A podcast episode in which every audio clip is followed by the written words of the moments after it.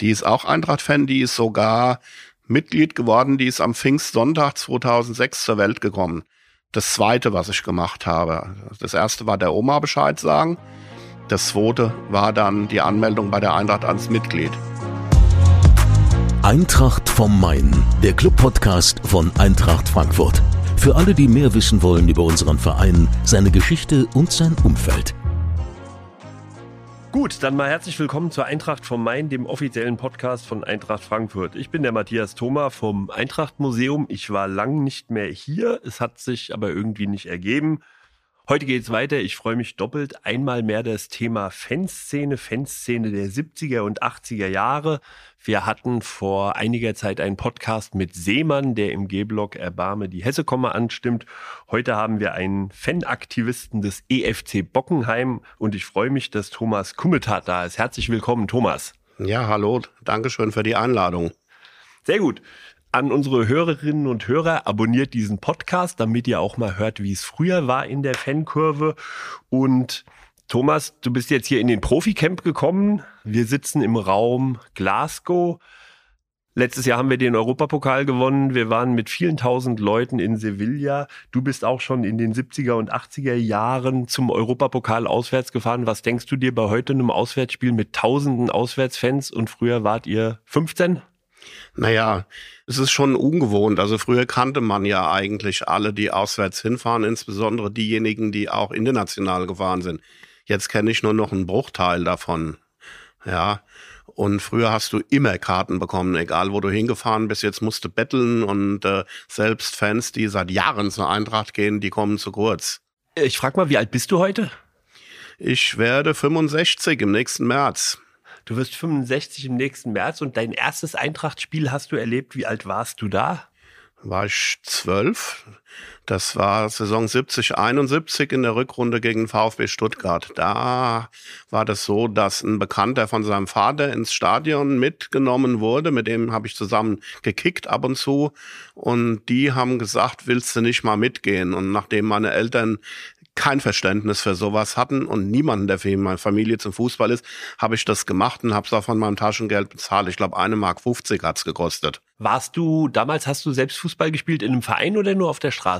Nur auf, nein, auf der Straße nicht. Wir hatten in Bockenheim hatten wir so, haben wir so eine Anlage, eine Grünanlage an der Zeppelinallee. Da haben wir immer gespielt. Und im Verein, ich hätte gerne, aber meine Eltern haben das nicht erlaubt. Die waren der Meinung, der Bub, der lernt dann nicht genug. Und dann bist du mit dem Kumpel und seinem Papa zur Eintracht gegangen. Warst du da schon Eintracht-Fan oder? Nein. Nein. Das war ja sehr aufregend, wenn man als Zwölfjährige das erste Mal da hingeht, ja. Und vorher habe ich ja mit Fußball auch relativ wenig am Hut gehabt, weil sich ja keiner von der Familie dafür interessiert hat. Da lief auch keine Sportschau. Wir hatten auch sehr spät erst einen Fernseher, ja. Und dann dann äh, ging das so allmählich los. Da habe ich dann Blut geleckt. Ich war übrigens im Alter von zwölf Jahren bin ich auch zu diesem Auswärtsspiel nach Ochsenbach gefahren, wo wir 2-0 gewonnen haben. Mit dem Fahrrad hin und auch war das aufregend, ja. Haben ich meinen Eltern natürlich nichts erzählt. Das wussten die Eltern nicht, weil das könnte Nein. ja auch sein, dass die Eltern Nein. da gesagt hätten, oh, fahr da mal lieber nicht. Und hin. dann noch da, da ins Ausland fahren mit dem Fahrrad als Zwölfjähriger, oh, und man sagt ja damals, Anfang der 70er Jahre, standen die Eintracht-Fans auch noch auf der überdachten Gegentribüne in Offenbach, quasi direkt neben den Offenbacher Fans. Ja, dieses, das waren drei große Blöcke, die diese äh, Offenbacher Tribüne hatte. Und wir sind relativ früh immer in Offenbach gewesen. Und da haben wir äh, die Blöcke eins und zwei haben wir besetzt, da waren wir drin. Und die Offenbacher haben sich dann unter Polizeischutz irgendwann in den Block, in den, in den dritten Block dann reintrauen dürfen. Bist du dann als Zwölfjähriger schon mit einem Eintrachtschal dahin gefahren? Nein, mit dem Fahrrad? sowas hatte ich nicht. Sowas hatte Wie auch, ja. Du hast also nach dem ersten Spiel, du hast ja auch dann das alte Stadion noch erlebt mit der alten Tribüne. Das hat dir gefallen. Du warst infiziert, du warst Eintracht-Fan und dann hast du zugesehen, da immer hinzugehen. Hast du das immer vor deinen Eltern verheimlicht oder? Das habe ich meinen Eltern am Anfang verheimlicht, ja. Und dann irgendwann haben sie es mitbekommen, dass ich hingehe. Und dann irgendwann waren sie der Meinung, der Bub geht da bitte nicht mehr hin, weil der lernt da nicht genug. Und dann musste ich mir Ausreden einfallen lassen. Es ist erstaunlich, was da alles Samstag um 15.30 Uhr immer für Aktivitäten angeblich waren. Ja. Ich musste meine Eltern anschwindeln. Und bist immer wieder zur Eintracht gegangen? Ich bin immer wieder hin, ja. Ich hab, ich weiß gar nicht, ab wann das so war, dass ich kein Heimspiel mehr verpasst habe. Also später habe ich dann Spiele verpasst wegen der Bundeswehr, aber ich weiß gar nicht. 72, 73, ich glaube, da ging's los. Da habe ich dann kaum noch, kaum noch Heimspiele verpasst. Und dann warst du 72, 73, da warst du 14, 15, bist dann mit Freunden hingefahren. Ja. Gab es da schon eine organisierte Fanszene? Nein, das war so ein Freundeskreis. Auch diejenigen, mit denen wir Fußball gespielt haben in Bockenheim. Da waren welche, die sind dann zur Eintracht hin. Und da sind wir dann zusammen hingefahren mit der Straßenbahn. Haben wir uns allerdings noch nicht in den Kneipen getroffen, wie später, sondern haben wir uns an der Straßenbahnhaltestelle getroffen und sind dann zusammen hin und haben uns zusammen dann im das war dann irgendwann der G-Block oder, oder der Vorläufer dort. War, ich weiß nur, das nannte sich Sektor Blau irgendwas, ja. Und äh, da haben wir dann relativ unten angefangen und dann so die typische Fankarriere immer ein bisschen nach oben, aber wir sind nie ganz nach oben gegangen, wir waren immer in der Mitte. Wann hast du deine erste Fahne zusammengenäht? Meine erste Fahne. Im Angelgeschäft haben wir uns dann so Bambusrohr gekauft und solche Steckhülsen. Die hatte ich, wann waren das? Wann waren, ist in Saarbrücken aufgestiegen? 76, 77 vielleicht. Und als die Eintracht 1974 den DFB-Pokal geholt hat in Düsseldorf, hast du deinen Eltern da auch irgendwas erzählt und bist losgefahren? Ich bin hingefahren, ja. Ich bin hingefahren, auch nach Hannover. Hannover war kein Problem.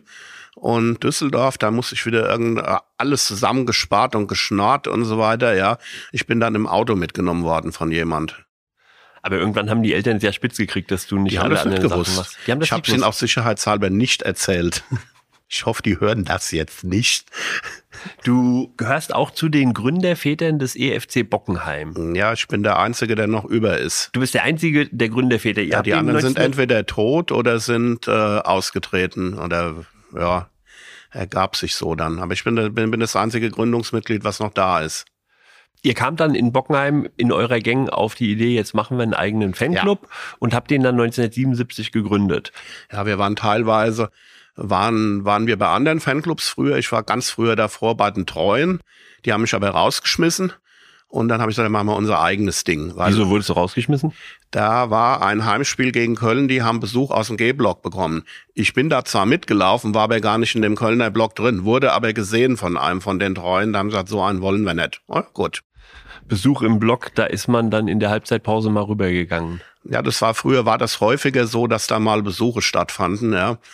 Und da bin ich einfach nur mal mit rüber, wollte mal gucken, was passiert denn da jetzt. Das Ja. sagen sie alle. Und ähm, wir sind neugierig, ja. Dann haben wir, nachdem wir so mit denen sowieso nichts Großartiges unternommen hatten und wir in Bockenheim waren wir so eine Clique von zehn Leuten, dann machen wir unser eigenes Ding. Dann habt ihr den EFC Bockenheim gegründet. Das schöne Wappen, das es bis heute gibt, habt ihr das damals entworfen? Das habe ich entworfen, ja. Das ist 1977 entworfen worden. Wir haben es gegründet anlässlich des Spiels gegen VfL Bochum.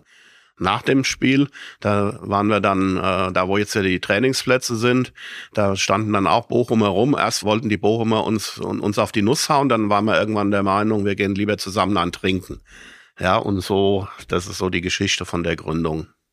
Und wurde der Fanclub im Dr. Flotte gegründet? Nein, zu dem Zeitpunkt waren wir noch in der Gaststätte daneben, die hieß Do. Da ist jetzt ja so ein Fischlokal jetzt drin. Und dann irgendwann sind wir rüber ins Dr. Flotte und da sind wir jahrzehntelang war das unsere Heimstatt. Jetzt teilweise immer noch. Also 1977 nach dem Spiel gegen den VfL Bochum wurde der EFC Bockenheim Davor. gegründet. Davor wurde Ja. der EFC Bockenheim gegründet. Warst du gleich erster Präsident oder gab es solch, so, solch ein wichtiges Amt da Doch, noch wir nicht? hatten richtig Vorstand, das war Präsident, Schatzmeister, das war ich. Und dann hatten wir, glaube ich, noch einen Fußballobmann und irgendeinen Beisitzer. Wir waren, glaube ich, vier. Sehr gut. Und ich war nie Präsident. Ich wollte es nie werden. Ich bin keiner, der so gerne aus Geltungssucht im Mittelpunkt steht. Ich bin lieber der Organisator im Hintergrund, der die Fäden in der Hand hat. Zu dem Organisator im Hintergrund kommen wir gleich. Wir haben ja immer eine Rubrik, die heißt Eagles 11. Ich stelle dir jetzt elf Fragen, Thomas. Da musst du kurz antworten. Die erste Frage ist, dein erstes Fußballtrikot, das du besessen hast. Also das erste, was ich hatte, war ein schwarz-rot gestreiftes Trikot, ja.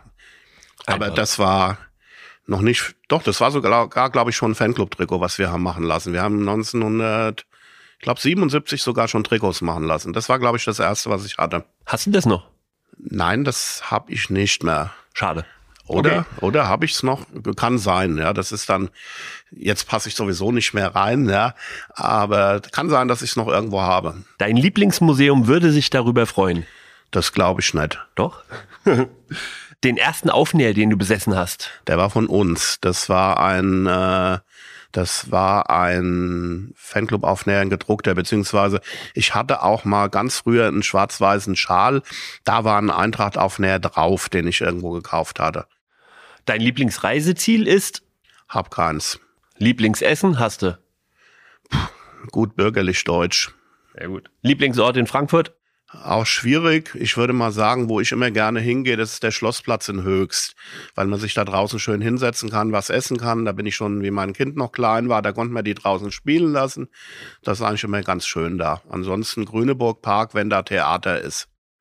Und in welche Musikgruppe würdest du passen? ich bin ein alter Chaot, ja.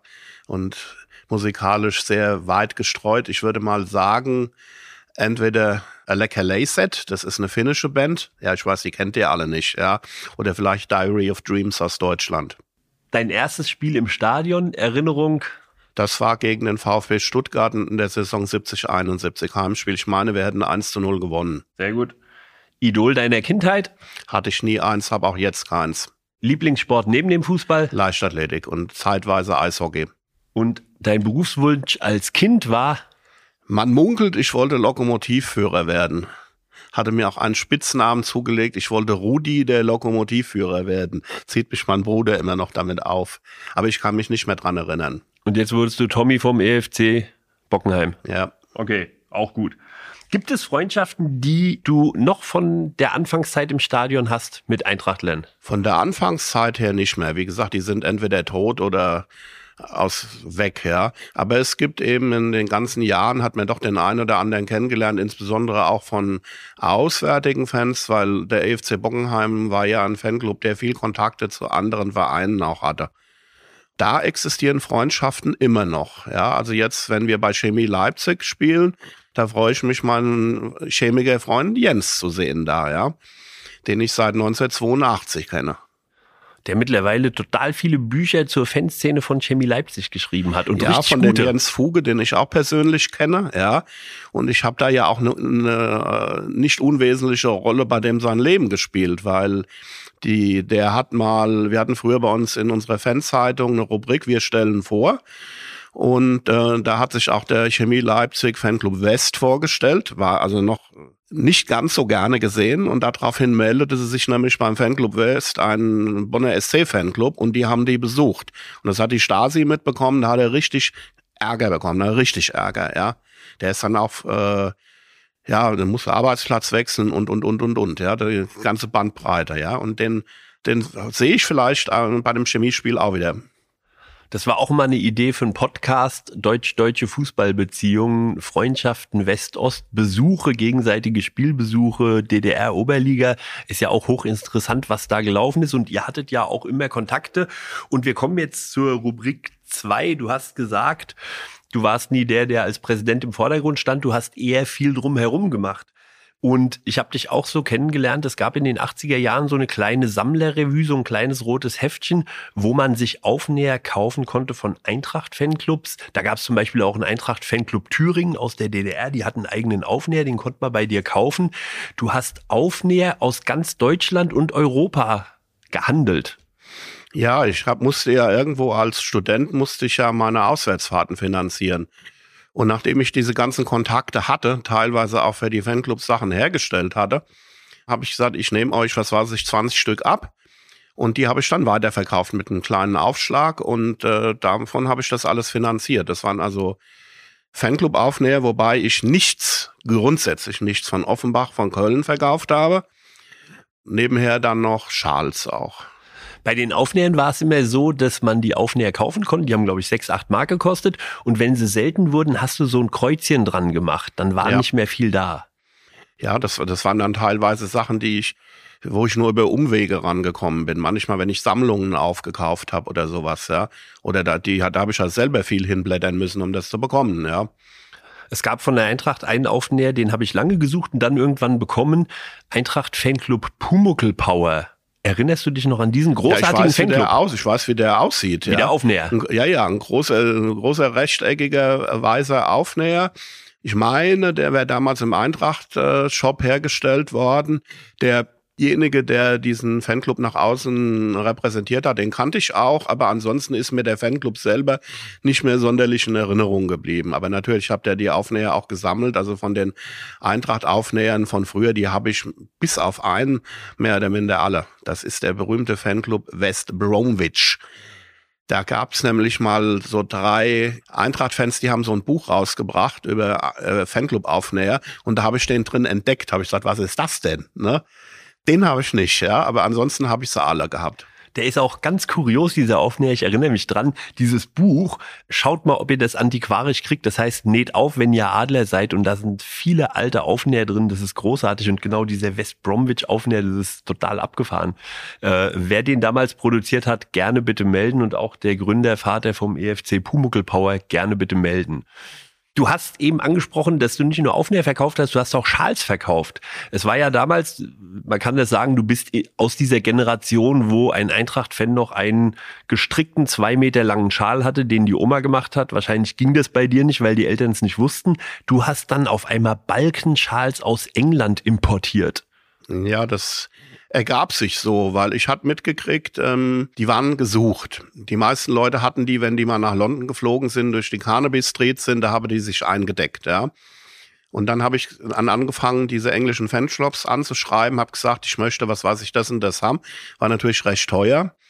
Und dann irgendwann habe ich festgestellt, die Schals gehen am besten. Und dann habe ich eben versucht, in England Produzenten aufzutreiben, war nicht so einfach, weil ich ja Englisch nicht in der Schule hatte. Ich hatte ja nur solche Weltsprachen wie Latein und Altgriechisch. Und die Kommunikation in England per Telefon auf Altgriechisch war nicht ganz so erfolgsversprechend. Und dann hatte ich dann einen und mit dem habe ich dann, da habe ich dann die Schals kommen lassen, bestellt in, in verschiedenen äh, Farben.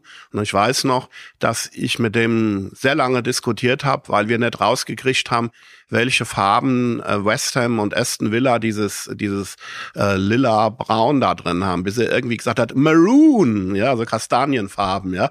Normalerweise, wenn wir jetzt vor Ort gewesen wären, wären wir sofort einen trinken gegangen, weil wir so begeistert waren, dass wir den Begriff gefunden haben. Und da habe ich mir aus England dann die Sachen schicken lassen, habe die also jahrelang hier in Deutschland vertrieben. Ich war so mit der Einzige, wo du die kriegen konntest. Ja. Und dann irgendwann fingen dann die Fanshops dann auch an, äh, das zu holen. Dann habe ich auch gesagt, äh, zu viel Arbeit alles. Ich muss mich jetzt auch mal um den Beruf kümmern. Wenn ihr euch diese, diese Sammlerrevue vorstellen wollt, dann müsst ihr euch so ein kopiertes Blättchen in Rot vorstellen, wo dann diese Balkenschals gezeichnet waren mit Streifen. Das war nur schwarz-weiß und dann waren Pfeile drüber, rot, weiß, schwarz, dass man wusste, welche Farben das sind. Hast du irgendwann mal mit dem Zoll Probleme gekriegt, weil zu viel Balkenschals Nö, aus England hergeschickt ja, wurden? Das lief ja ganz ordnungsgemäß ab. Ja, ich musste das verzollen, Einfuhrumsatzsteuer bezahlen. Kein Problem. Das war also alles alles völlig normal. Es kam per Spedition. Die haben ja dann so riesen Kisten angeliefert. Und das, ich hatte da so einen, so, so einen kleinen Raum an, an zur Verfügung gestellt bekommen und äh, von äh, Verwandten und da habe ich dann äh, das gelagert und dann bin ich dann einmal in die Woche hin und dann habe ich dann äh, die ganzen Sachen eingetütet, bin dann zur Post. Die haben, haben sich immer begeistert gefreut, wenn ich da kam, weil es war schwierig, das abzustempeln, diese Versandtaschen, wenn Schals drin waren. Das ist ja Wahnsinn. Das ist ja Wahnsinn. Also dieser Versand lief gut und es wurden einige Schals verkauft. Wenn man heute Balkenschals aus den 80er Jahren sieht, dann sind die eigentlich aus dem Hause Kummetat. Die sind sogar immer noch gute Qualität. Ich habe jetzt noch eine ganze Menge, die ich selber habe, ja. Da ist halt lediglich unten diese Franzen, die sind dann teilweise nicht mehr so ganz vollzählig, aber gute Qualität gewesen, alles, ja. Ich aber man kriegt sie jetzt ja überall. Jetzt kriegt man sie überall. Äh, ich habe mir auch bei dir welche gekauft. Ich muss ein gutes Kundenkonto gehabt haben. Kannst du mal nachschauen in der Buchhaltung. Ich habe auch noch Aufnäher in Erinnerung. Vielleicht kannst du da mal was zu sagen. Eintracht, Freundschaftsaufnäher Eintracht und Alemannia Aachen. Ja, da gab's einen Typ in Aachen, Norbert M. Der war auch Eintracht-Fan nebenher. Der hat auch diese äh, Ich bin stolz, ein Deutscher Aufnäher da herstellen lassen und hat da auch Schals und Mützen und was weiß ich, was da alles machen lassen. So groß war diese Freundschaft auch gar nicht. Das ging von dem aus und der hat auch diesen Aufnäher herstellen lassen. Das war quasi ein Ein-Mann-Fanclub vielleicht auch oder eine Ein-Mann-Freundschaft. Kann ich nicht sagen, weil ich nicht weiß, wer da noch hinten dran hing, weil es gab auch einen Eintracht-Fanclub Aachen. Ich weiß nicht, wie viele da drin waren, aber viele können es nicht gewesen sein. Ja, ja. Ihr habt auch in der Öffentlichkeit gearbeitet, ihr habt eine Fanclub-Zeitung gemacht. Es war damals in den 80er Jahren so die Zeit des Fan-Treff, wo eine überregionale Fanzeitung kam, die ganz viel aus Randale-Geschichten bestand. Und ihr habt da so ein bisschen einen Gegenpol gesetzt, den Bockenheim-Bembel, der total lustig war. Und äh, ich erinnere mich mal an eine Rubrik Rent a Hooligan, als es wieder rund um die Europameisterschaft 88 eine große Panik gab vor Hooligans und da habt ihr dann äh, verschiedene Mietangebote gemacht. Wie hoch war denn die Auflage von diesem Bockenheim-Bembel? Wer kam auf die Idee und wie habt ihr den vertrieben? Also wir hatten ja 1978 oder war es 77 schon, hatten wir ja einen Vorgänger. Das war die Fanclub-Zeitung. Das war aber rein für die Mitglieder nur. Und dann gab's mal einen Bildungsurlaub für Eintracht-Fans und da haben wir auch ein bisschen mit Layout gearbeitet. Und da habe ich eben gesagt, nachdem diese Fanclub-Zeitung auch immer dicker wurde, jetzt machen wir das mal ein bisschen ganz neu. Und da haben wir 16 Ausgaben sind erschienen. Inzwischen ist also nur, letztes Jahr ist die 17. rausgekommen, aber die ist wieder nur intern, aber ganz dickes Ding in Farbe und recht teuer in der Herstellung. Ja, geht gar nicht nach außerhalb. Bei dem anderen war es so, dass die Bembel eben dann auch nach außerhalb gegangen sind. Am Anfang waren die Auflagen 100, 200 Exemplare. Von einer Ausgabe haben wir 1000 rausgebracht, weil da hatten wir dieses Kontaktbeamtenmodell äh, beschrieben, ja. Sagen wir das mal so. Und wir haben ja dann auch äh, nicht nur über den Fanclub, sondern auch über Fanpolitik da drin geschrieben. Und deswegen ist das also auch auswärts sehr begehrt ge gewesen. Wir haben also sehr viele Abonnenten gehabt. Und bei dieser Ausgabe war es eben so, wir haben uns nicht so hingestellt, wie das der Fangate vormacht, dass sie die am Start und dass die jeder kriegen konnte, sondern die Leute, die es äh, haben wollten, die wussten, wo es das gibt, ja. Wurde auch im Stadion verkauft, aber heimlich, ja. Sonst hätten wir ja die Eintracht fragen müssen. Und wie gesagt, 1000 war das Größte, was wir hatten. 1000 war das Größte. Und du hast jetzt gesagt, ihr habt dann auch Fanpolitik gemacht. Wir kommen gleich zu den Kontaktbeamten. Wie war denn als aktiver Fanclub der Kontakt zur Eintracht? Eigentlich, ich sag mal so, am Anfang gar nicht bis feindselig. Das wurde irgendwann mal ein klein bisschen besser. Da hat man dann eingeführt, solche Fanvertreterversammlungen gab es zweimal im Jahr. Aber das war mehr oder minder nur alles Gewäsch, was da gewesen ist, weil da waren dann die auswärtigen Fanclubs, die haben sich nur für Karten Bayern interessiert. Und die Frankfurter Fanclubs, die dann irgendwas wollten, die äh, haben dann irgendwann gesagt, das machen wir nicht weiter. Aber da wirst du sicherlich nachher jetzt noch dazu fragen zu den Initiativen, die wir dann hatten. Genau. So die, erste die Eintracht, Moment, die Eintracht selber hat eigentlich erst dann so allmählich angefangen, sich für Fans zu interessieren. Irgendwann mussten sie, weil dann war es nämlich so, dass es diese Ausschreitungen da in Brüssel und was weiß ich was gegeben hatte. Und da wurde von der Eintracht auch äh, erwartet, dass sie sich positionierten, dass sie mal Kontakt, ernsthaften Kontakt zu den Fans aufnimmt. Ansonsten, die hätten ja viel, viel von uns haben können. Ja. Die hätten viel von uns haben können. Wenn ich mir angucke, bei Union Berlin, die bauen das Stadion, die Fans, ja. Ich bin mir ziemlich sicher, wenn die Eintracht irgendwas von uns gewollt hätte, ernsthaft, ja, das hätten die von uns haben können, umsonst. Aber nein, die haben sich da lieber um die Leute im Block 8, das war der damalige Nobelblock, um die hat man sich gekümmert. Ich weiß, dass die Eintracht äh, immer auf Fans zurückgegriffen hat, wenn es auf dem Weihnachtsmarkt mal an einem Stand Sachen zu verkaufen gab, dass da Fans helfen dürften. Äh, ihr habt eine, eine IG Block G gegründet. Da habt ihr euch mit Fanclubs mal zusammengeschlossen. Ja, das, das war mal. die erste Initiative, wo die Frankfurter Fanclubs gesagt haben, wir machen jetzt was nebenher. Ja. Welche Fanclubs waren das? Das war Need, Black und White, wir, Münster, Altheim, Behing war nicht mal City und Forest waren auch drin. Also weiß ich nicht mehr so ganz genau, ja. Und da hat man dann irgendwann auch angefangen, uns ein bisschen ernster zu nehmen. Es war dann auch so, dass die Eintracht hat irgendeine Veranstaltung gemacht, Weihnachtsfeier oder irgendwas. Da haben die auch eingeladen von der IG. Da dürften irgendwie zwei oder drei Leute kommen. Wir haben gesagt, also von den Fanclubs jeweils einer, haben wir entweder sieben oder keiner. Und ansonsten haben wir dann auch, das war das Jahr, wo die Eintracht wann war das, 80, 81, da ist die Eintracht ja das erste Mal beinahe abgestiegen und finanziell war es schlecht. Und da haben wir dann Stand gemacht beim Ammerschläger. Haben da Tische gehabt. Wir haben, muss man sich mal heute vorstellen, Eintrittskarten verkauft dort. Ja, wir haben irgendwie 150 Eintrittskarten verkauft. Ja, da sind Spieler hingekommen. Da hat die Eintracht mal gesagt zu den Spielern, ihr müsst da hin. Aber sonst irgendeine Unterstützung von der Eintracht gab's nichts. Wir mussten, der Seemann, der hat beim Ammerschläger Strom bekommen. Ich habe besorgt die äh, so Plakatständer, Tische, ich weiß nicht, und Megafon, wer das da dabei gebracht hat. Ja, das war das erste Mal, wo wir da sowas gemacht haben. Von der Eintracht kam nichts, kam dann ein Dankesschreiben, was weiß ich, wie toll das wäre und eine Urkunde, ja. Und das war's dann aber auch. Dann die, die Fanszene erstmals richtig wahrgenommen hat man, glaube ich, wirklich nach der Katastrophe in Brüssel, als auf einmal Sicherheitsvorkehrungen auch in deutschen Stadien gefordert wurden. Die Zäune wurden erhöht. Es wurde ein Podest im G-Block oben aufgebaut. Es wurde ein Querzaun in den G-Block gebaut. Und ihr habt euch dann relativ dagegen gewehrt, gegen diese ganzen Zäune im Stadion. Da seid ihr aktiv geworden mit einer Blocksperre, mit Diskussionen. Das war schon im Vorfeld was. Und zwar 1982 war das Pokalendspiel, damals in Frankfurt. Bayern gegen Nürnberg. Und da sind die Nürnberger angerückt. Die hatten immer sehr viel Rechtsradikale dabei. Und die haben die vom Gewerkschaftsbund die Veranstaltung am Römer gestört. Und da gab es auch Schlägereien.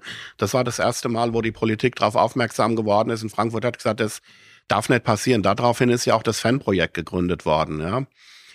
Und natürlich das, was dann weiterging, Brüssel war natürlich dann auch eine Zensur. Das war so der Höhepunkt von der ganzen Entwicklung, die da ausschreitungsmäßig war. Das hatte natürlich das und diese, diese Brandkatastrophe in England dazu geführt, dass plötzlich äh, Sicherheitsbedenken überall gemacht wurden. Und dann meldeten sich die Politik sehr stark zu Wort, die keine Ahnung hatten, um was es eigentlich geht. Aber man muss es ja erzählen, ja. Da wurden also im Stadion auch Umbauten gemacht. Wir wurden nicht gefragt, wir wurden drangsaliert, wir wurden überwacht und alles. Und da haben wir uns dann gewehrt. Und da haben wir uns dann, das war dann die, und da haben dann die führenden Fanclubs gesagt, wir müssen jetzt was machen. Wir müssen dagegen protestieren. Es war schon mal so, dass in der Saison 79, 80 eine äh, Blocksperre war. Das war, wo der Friedel Rausch entlassen worden ist. Da hatten wir auch dafür gesorgt, dass keiner da großartig in die Blöcke rein ist. Wir haben das aber diesmal anders gemacht. Wir haben nicht gesagt, wir machen am Anfang unten zu, sondern wir haben gesagt, wir machen während dem Spiel gehen wir alle raus. Das fällt dann auf. Ja, wir haben natürlich der Polizei nicht Bescheid gesagt. Das war beim Spiel gegen Fortuna Düsseldorf. In dem Augenblick, wo wir eigentlich alle raus wollten, gab es einen Elfmeter für die Eintracht. Den hat der Falkenmeier verschossen. Und dann sind wir alles raus. Die Düsseldorfer auf der anderen Seite, die haben die Vollpanik bekommen, weil die dachten, eben gibt's aber richtig aufs Maul, ja, wenn da plötzlich 8000 Leute rausgehen, ja. War aber nicht nur die Polizei, das sind auch alle raus. Also wir haben, wir sind dann von unten hoch. Wir hätten jetzt niemanden mit Gewalt raus. Auch waren erstaunlich viel ältere Leute, auch im, G-Block, die gesagt haben, genau richtig und so weiter.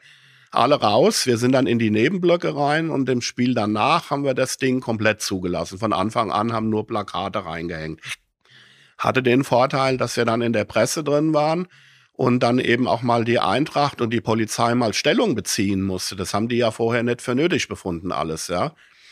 Und da haben wir dann eben auch weitere Veranstaltungen gemacht. Wir wollten ja dann auch ein Fanhaus haben.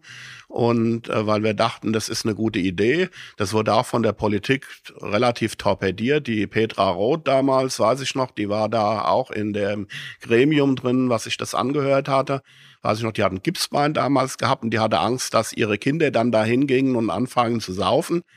Und der Michel, der stellvertretende Bürgermeister von Frankfurt, der hat gemeint, das wäre doch eine gute Idee.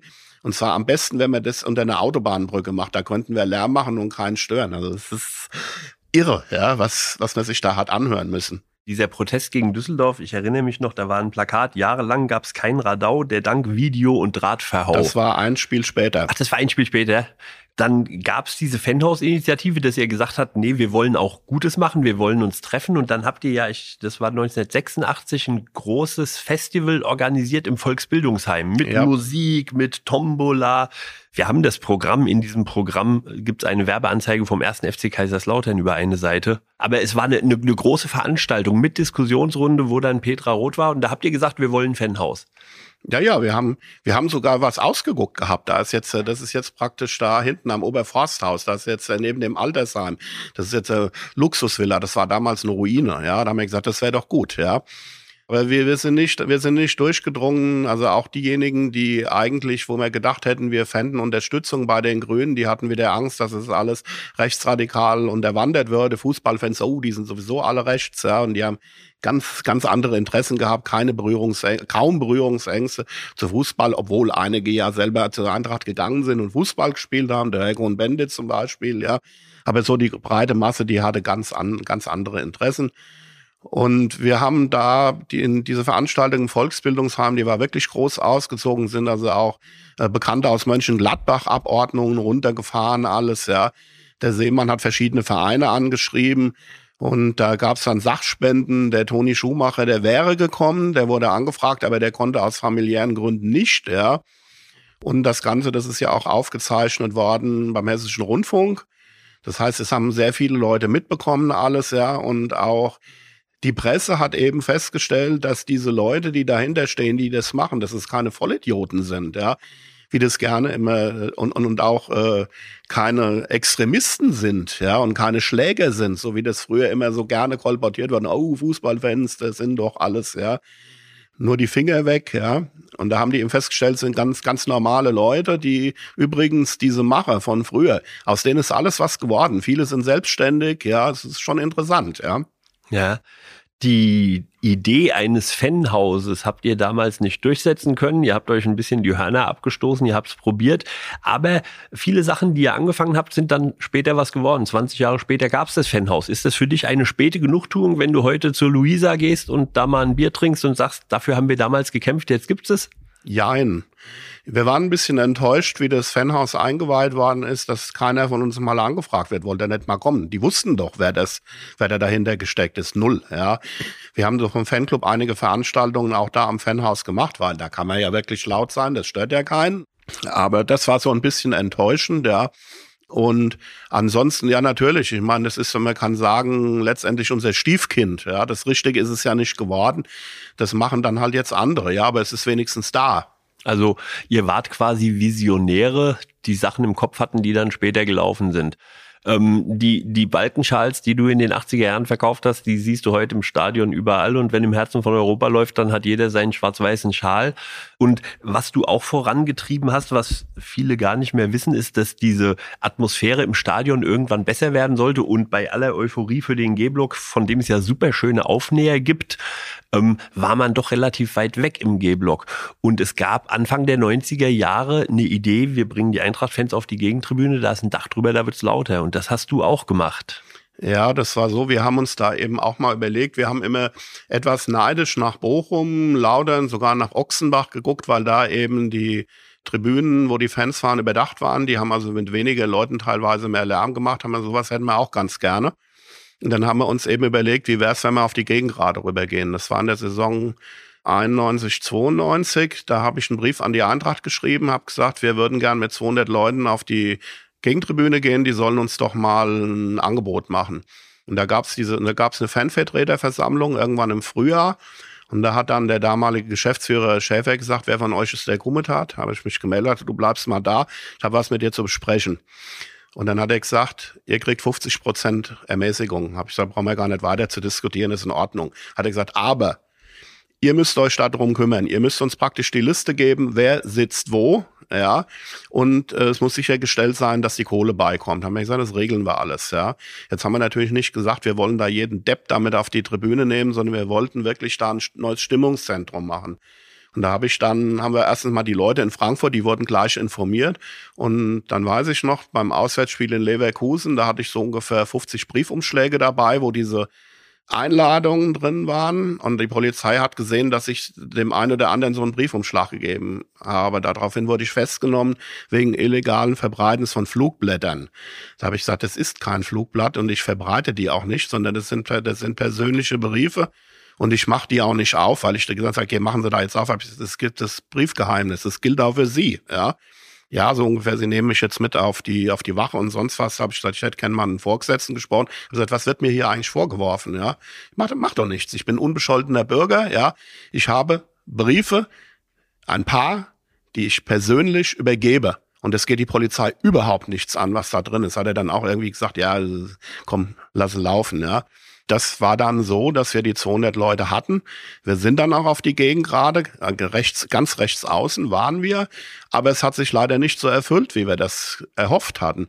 Weil die Stimmung wurde am Anfang ja, aber es wurde dann, wer sitzt, macht nicht so viel Lärm, ja.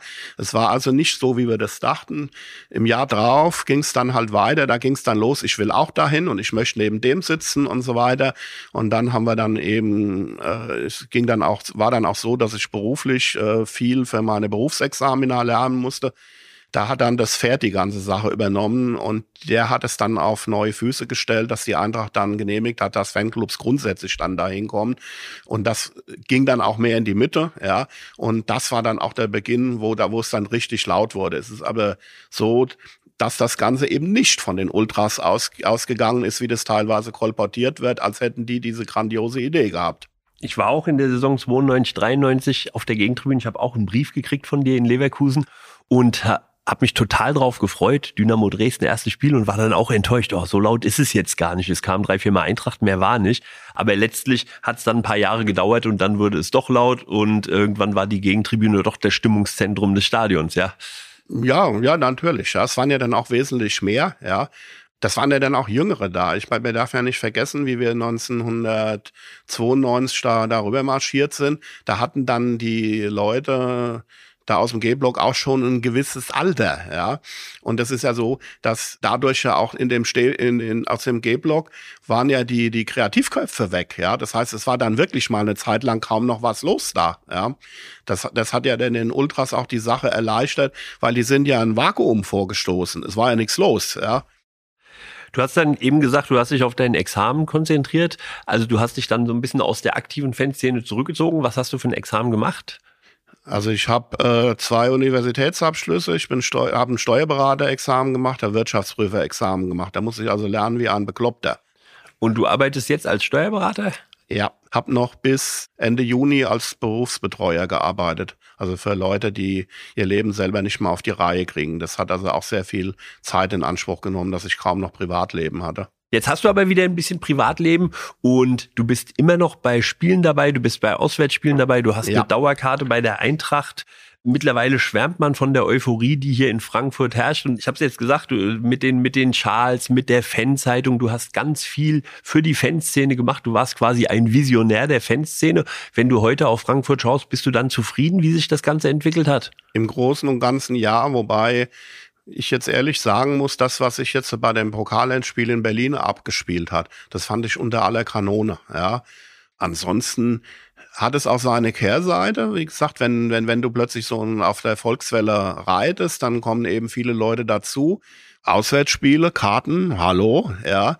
Und also es ist nicht so einfach früher. Da ist man vor dem Spiel, Auswärtsspiel ans Kassehäuschen und hat sich da eine Karte geholt, hat immer eine bekommen, ja, egal wo. Den EFC Bockenheim gibt es auch noch. Da bist du nicht mehr aktiv, aber du bist noch, noch Mitglied. Also ich bin nicht mehr an vorderster Front, weil ähm, wir inzwischen ein relativ junger Fanclub sind. Wir haben circa 80 Mitglieder, soweit ich das weiß. Und wir haben Durchschnittsalter ungefähr 25, ja, machen sehr viel, regelmäßig Auswärtsbusse, ja. Und wir haben eben den Generationswechsel hinbekommen, dass wir die jungen Leute das haben machen lassen.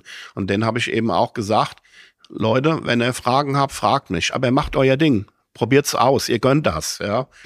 ja das war gute Entscheidung, wie wir unsere 40-Jahr-Feier hatten. Die haben ganz toll gefeiert, ja. Die, die, haben ganz toll organisiert alles. Und die fragen mich auch jetzt nicht mehr großartig, wie, wie was zu machen geht. Das können die alles selbst, ja. Funktioniert alles und da kann ich dann schon ein bisschen stolz drauf sein, ja. Und das Wappen vom EFC Bockenheim, das du damals 1977 gemalt hast, wird das immer noch verwandt. Das habe ich gemacht. Die haben mal zwischendurch jetzt ja so ein anderes da ausprobiert, ja wohl weil da einer versucht hat, das Ganze sich da gesetzlich schützen zu lassen, obwohl es gar nicht auf seinem Mist gewachsen ist. Ja, vielleicht deswegen, ich weiß es gar nicht. Ja, die, die, das machen die alles selber. Ich bin auch dadurch, dass ich so stark engagiert war in den letzten Jahren, habe ich auch nicht die Zeit gehabt, mich da da reinzuhängen in irgendwas. Die hätten zwar gerne gehabt, dass ich da irgendwie Beisitzer würde, aber ich bin dann teilweise auch gar nicht zu den Versammlungen gekommen, weil immer wenn ich hin wollte, dann kam was. Ja, Kommt noch hinzu, dass ich seit über zehn Jahren nach dem Tod von meiner Frau alleinerziehender Vater bin. Das muss ich auch eben noch auf die Reihe kriegen. Alles ist alles nicht so einfach, ja. Aber die ist jetzt, die wird, die ist jetzt 17 geworden und die macht, geht jetzt auch ihren eigenen Weg dann und das erleichtert mir dann vieles. Und nachdem ich die Betreuungen abgegeben habe, habe ich auch mehr Zeit, jetzt mal wieder irgendwas zu machen. Kannst du mal wieder angreifen? Die Tochter ist auch Eintracht-Fan? Die ist auch Eintracht-Fan, die ist sogar Mitglied geworden, die ist am Pfingstsonntag 2006 zur Welt gekommen. Das zweite, was ich gemacht habe. Das erste war der Oma Bescheid sagen. Das zweite war dann die Anmeldung bei der Eintracht als Mitglied. Die ist am Welchestag nach Hause gekommen, am Donnerstag nach Pfingsten kommt meine Frau, hat, zeigt mir einen Briefumschlag von der Eintracht, weswegen kriegten die schon Post. Das war dann die Mitgliedschaftsbestätigung, ja. Sehr gut. Thomas, ich danke dir ganz herzlich. Das war ein schöner Ausflug in die Fanszene der 70er und 80er Jahre. Zum Abschluss haben wir immer noch drei Fragen und zwar geht es um deine drei Eintracht-Momente. Thomas Kummetat, EFC Bockenheim 1977. Was war dein schönster Eintracht-Moment? Ich würde sagen, das war der erste Europapokalsieg gegen Mönchengladbach. Der zweite war nicht so schön, weil das Drumherum, insbesondere während des Spiels und nach dem Spiel in Sevilla, das war unter aller Sau. Da konnte ich mich gar nicht richtig freuen. Das war schwierig in Sevilla. Ich habe mich trotzdem sehr gefreut. Was war dein schlimmster Eintracht-Moment? Der erste Abstieg. 1996. Und was ist deine schönste Kindheitserinnerung an die Eintracht? Als Kind war ich kein Eintracht-Fan. Erst als Jugendlicher. Okay. Erst mit zwölf. Okay, dann zwölf ist jugendlich. Dann danke ich dir recht herzlich für diese Belehrung zum Kindheitsrecht. Äh, hat mir viel Spaß gemacht. Komm gerne wieder, Thomas. Ähm, und wenn sich der Macher des EFC Pumuckl Power heute gehört hat, dann sollte er sich doch mal gerne bei uns melden. Den würden wir gerne mal kennenlernen. Dankeschön. Ich habe zu danken.